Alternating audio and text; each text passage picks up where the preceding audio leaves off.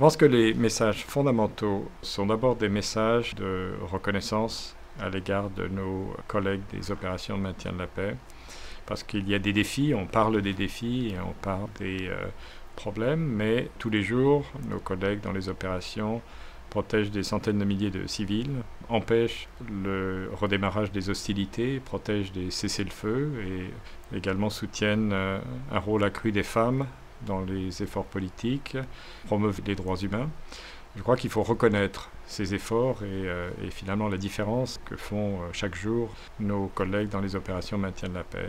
L'autre message, c'est que à la suite de cette réunion de niveau ministériel sur le maintien de la paix en Afrique, à Accra, au Ghana, l'expression de soutien au maintien de la paix de la part des participants, qui étaient nombreux et de haut niveau, a été euh, très forte. Et ça confirme le fait que le maintien de la paix est une activité des Nations Unies qui bénéficie d'un large soutien de la part des États membres. Ça s'est traduit d'ailleurs par des engagements de contribuer de différentes manières à la réponse à nos besoins.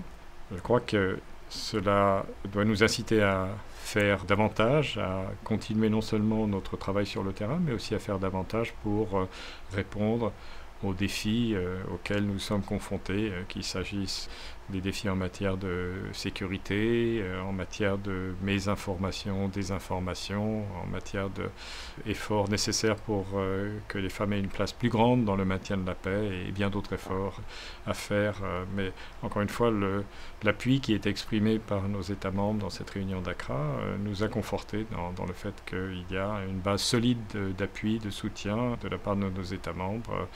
Et je pense que ça doit être une source de, de confort euh, de réconfort plutôt pour, euh, pour nous tous et certainement pour nos collègues sur le terrain. Et vous pouvez parler un peu des euh, divisions du Conseil de sécurité? Ben, Le Conseil de sécurité est plus divisé, bien sûr, qu'il ne l'était il y a 10 ans, il y a 20 ans. Ces divisions au sein des États membres se sont renforcées, exacerbées. Ça a un impact négatif sur euh, nos opérations. Bien sûr, nos mandats sont prolongés. Ils sont souvent prolongés d'ailleurs avec moins d'unanimité que dans le passé.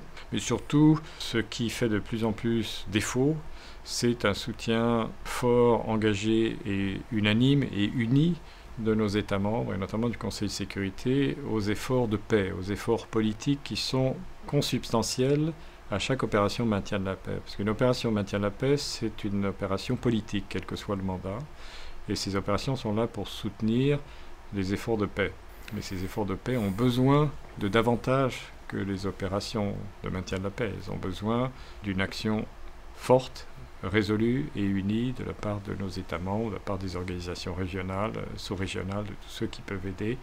Et de ce point de vue-là, nous sommes handicapés par les divisions qui existent aujourd'hui au sein de la communauté internationale.